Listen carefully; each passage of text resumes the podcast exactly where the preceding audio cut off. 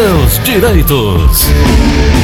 Vamos trazer o doutor Edivaldo Lima conversando conosco a respeito de direito trabalhista. Oi, doutor Edivaldo, bom dia. Bom dia, Gleudson. Bom dia para você, bom dia para os seus ouvintes. Eu estava dando uma olhada eh, no artigo 372 da CLT e o artigo 373. É importante a gente eh, conhecer, porque fala exatamente sobre a proteção do trabalho, fala sobre o impacto da reforma trabalhista. E eu queria que você falasse exatamente sobre esses dois temas, por favor, doutor Edivaldo. É, Gleudson, esses artigos da CLT, eles lidam diretamente com a matéria da discriminação em razão do sexo. É uma proteção à mulher diretamente, porque muitos empregadores, eles quando vão fazer a sua parte contratual de empregados, eles, eles acabam delimitando determinadas funções exclusivamente a homens.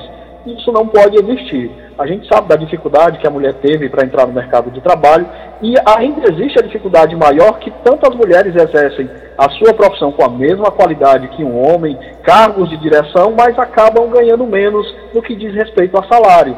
Então esses artigos trazem essas previsões legais como uma forma de não haver o preconceito em distinção do sexo. É uma proteção a mais para que a gente possa equilibrar essa relação. Entendi. É, tem uma pergunta em, que eu acho sempre importante citar, eu até esqueci de fazer isso semana passada, sobre as pessoas que participam da CIPA, são chamados cipeiros, se eu não estou enganado, né? Exato. A Constituição Federal, ao garantir estabilidade aos chamados cipeiros, faz em relação àqueles que sejam eleitos. Assim, uhum. tem-se em vista que a eleição ela é peculiar aos representantes dos empregados, pois os representantes do empregador são por ele designados, é o que diz a lei. E a estabilidade somente é conferida ao cipeiro representante dos empregados. Bom, diante disso, diante do que garante a lei, alguns funcionários é, ali colocados como representantes na CIPA, eles não são todos, obviamente, mas alguns podem faltar horário, faltar o trabalho, né? É, confiando-se nessa estabilidade. O que, é que a empresa pode fazer?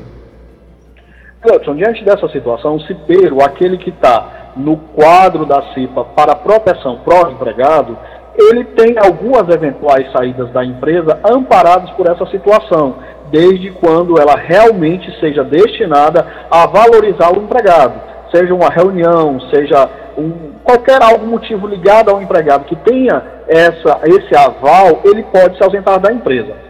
Fora desta saída dele, ele não pode faltar, ele não pode cometer desídia na empresa, ele perde essa estabilidade diante de qualquer falta grave que ele cometer dentro da empresa. Essa questão dele ter essa proteção, essa estabilidade, é para ele lutar pelos direitos daquela categoria, já que também o empregador ele tem a sua parte de proteção, se o sindicato e as, as proteções legais. Então, o cipeiro, ele pode sair eventualmente da empresa desde quando ele comunique ao seu empregador e não vai haver nenhum dano a si.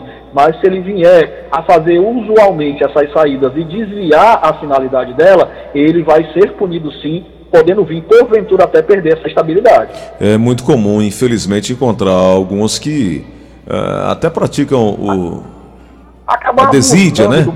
A, a, a Exato. De, uh, que, que, nada mais é do que a falta de atenção, o desleixo, eh, não cumprir aquilo que é determinado, eh, confiando-se na tal estabilidade. Agora, um outro caso que eu queria abordar, também ainda dentro desse, desse ambiente, no caso, os condomínios, eles estão desobrigados da constituição da CIPA, porque tem um número reduzido de empregados. Mas no caso dos condomínios, qual é a obrigação perante o empregado indicado a cumprir uh, os objetivos nesse aspecto da. Se eu não estou enganado, doutor Divaldo, é NR05 que eu estou querendo chegar que é uma.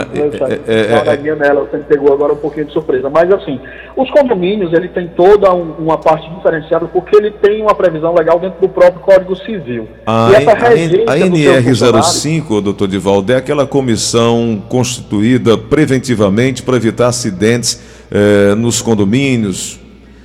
É, chama, ah, tá aqui, é Comissão Interna de Prevenção a Acidentes criada em 8 de junho de 1978, chamada NR5, que é uma comissão interna de prevenção de acidentes. Uhum. É, as pessoas que trabalham em condomínio, por muitas vezes os porteiros, os condomínios, eles acionam até os corpos de bombeiros para que ele venha dar um treinamento para se houver algum perigo de chamas, alguém se prendeu no elevador. Essas questões, toda essa comissão, ela tem aval para trazer esse treinamento e deixar os seus funcionários, exemplo, o trabalho de portaria ou o trabalho do doméstico, já que também tem a questão do jardineiro e outras pessoas que compõem o quadro de funcionários, para eles socorrerem os moradores num momento de dificuldade. Condomínio a gente sabe que moram idosos, crianças, por muitas das vezes a gente vê noticiados aí casos de incêndio em condomínio e fica difícil a evacuação dessa população mais carente e necessitando de socorro. Então, os porteiros, através dessa comissão, que é formada internamente, eles podem ser treinados preventivamente pela autoridade competente, nesse caso os bombeiros, e até uma comissão interna como forma de proteção civil.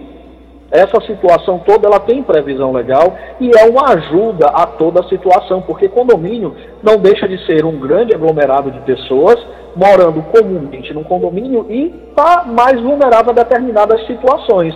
É, exemplo, incêndio. Se você tem um incêndio provocado numa residência, é muito mais fácil de você debelar o fogo e trabalhar salvando vidas do que o próprio condomínio, que você tem todo um aglomerado ali de pessoas, isso torna um fator mais de risco.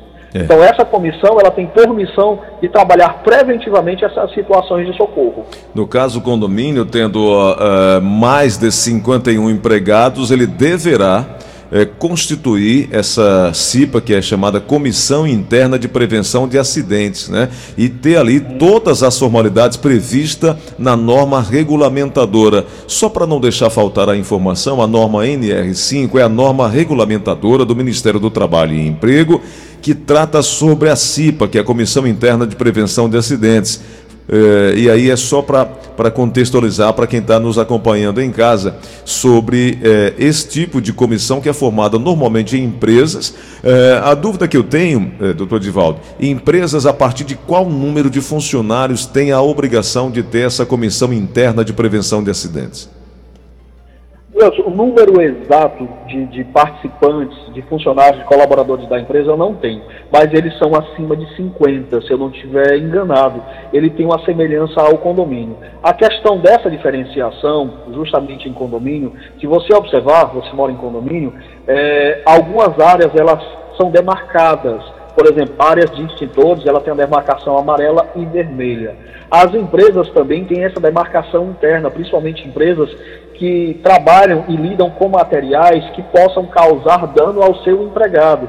Empresas que componentes químicos, empresas que trabalham com distribuição de, de eletricidade, todas essas questões. As empresas, se eu não estiver enganado, também são acima de 50 funcionários e tem que ter essa composição que é justamente trabalhar preventivo. É uma forma de você deixar aquele ambiente mais seguro diante da necessidade dessa relação. Deixa eu voltar ao ponto inicial de nossa conversa a respeito de gênero, né? É, no Brasil, a mulher ganha cerca de 30% a menos que o homem, ainda que execute as mesmas atividades inerentes ao cargo, tenham qualificação profissional equivalente e experiência, o que não justifica a diferença salarial. Quem porventura estiver passando por essa situação, desempenhando a mesma função, homens e mulheres, e o, no caso o homem ganhar mais do que a mulher, o que ela precisa fazer para pleitear pelo menos a igualdade de salário? É, essa equiparação, Gleudson, ela existe e é necessário procurar os direitos. A mulher há muitos anos, primeiro a mulher não tinha o direito de trabalhar fora, Isso. ela tinha que ser exclusivamente do lar. A mulher passou a ganhar campo de trabalho com a Constituição Federal de 39, depois veio a CLT de 43 e a nossa Constituição Federal, ela trouxe alguns direitos e garantias à mulher. A exemplo aí, a estabilidade gestacional. E no que diz respeito ao campo profissional, a mulher está se qualificando, por incrível que pareça, tão bem quanto o homem. E isso exige um desprendimento de de tempo, exige um investimento e ela tem o direito de ser valorizada tanto quanto o profissional no sexo masculino. É como você falou, ainda existe esse preconceito, ela precisa se socorrer da justiça do trabalho para ter a sua equiparação salarial e ganhar tão quanto o homem. Essa distinção de sexo ela não pode haver. A Constituição Federal tem a previsão legal, é, no artigo 7, se eu não estiver enganado, inciso 30, que ela diz claramente que não pode haver a questão salarial diferenciada em razão do sexo.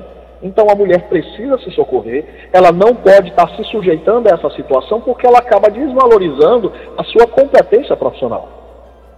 Perfeito, doutor Edivaldo. E É importante a gente ter isso. A própria CLT, no artigo 377, fala: a adoção de medidas de proteção ao trabalho das mulheres é considerada de ordem pública, não justificando em hipótese alguma a redução de salário. Mas é importante estar batendo nessa tecla, aclarando todas essas questões, até para incentivar que as mulheres busquem os seus direitos. E é importante que todas as trabalhadoras tenham ciência dos direitos da mulher e não aceitem nenhum tipo de discriminação no aspecto profissional ou pessoal, porque todos são iguais aos olhos da lei e a trabalhadora deve ter a sua relação de emprego protegida contra injustiças e arbitrariedades, não é isso? Exato. Apesar da mulher ter algumas questões particulares, como a gestação, a própria lactante, a lei traz uma previsão legal de proteção e diferencia a mulher neste momento, mas em decorrência da natureza da situação. Mas no que diz respeito à competência profissional, à qualidade do serviço, ela não pode ser diminuída em razão de um homem ela é tão profissional quanto. A gente vê mulheres hoje aí exercendo cargos de chefia, sendo respeitada até por equipes masculinas e conquistando o mercado de trabalho. Ela tem que cada vez mais se valorizar e ir para o mercado de trabalho, porque hoje é importante o casal trabalhar. De primeiro, o homem trabalhava, mantinha o sustento da família e a mulher ficava em casa. Hoje, o mercado de trabalho, às vezes, chega até a inverter a situação. O marido, o homem, está desempregado, aquele companheiro dela está desempregado, e ela está no mercado de trabalho, e aquele homem está tomando de conta dos filhos, está ficando em casa, porque hoje não dá para ficar na dependência um do outro. Ambos têm que contribuir para o seu lar, para a constituição da família. Edivaldo Lima, advogado trabalhista, conversando conosco, como todas as terças-feiras assim acontece. Doutor Edivaldo, por hoje, muito obrigado agradecer a gentileza do senhor conversar conosco e, por favor, deixa aí seu contato para que os ouvintes possam receber essas informações iniciais tão importantes. Ok, Gleudson, eu me encontro no 085 98891 7007. Procure seus direitos, seja consciente, não deixe que seu direito vá escorrer pelo ralo, porque lá na frente, com certeza, aquela pessoa vai se arrepender. Obrigado, um grande abraço e até a próxima terça-feira, hein? Até a próxima, Gleudson, que Deus abençoe e bom dia.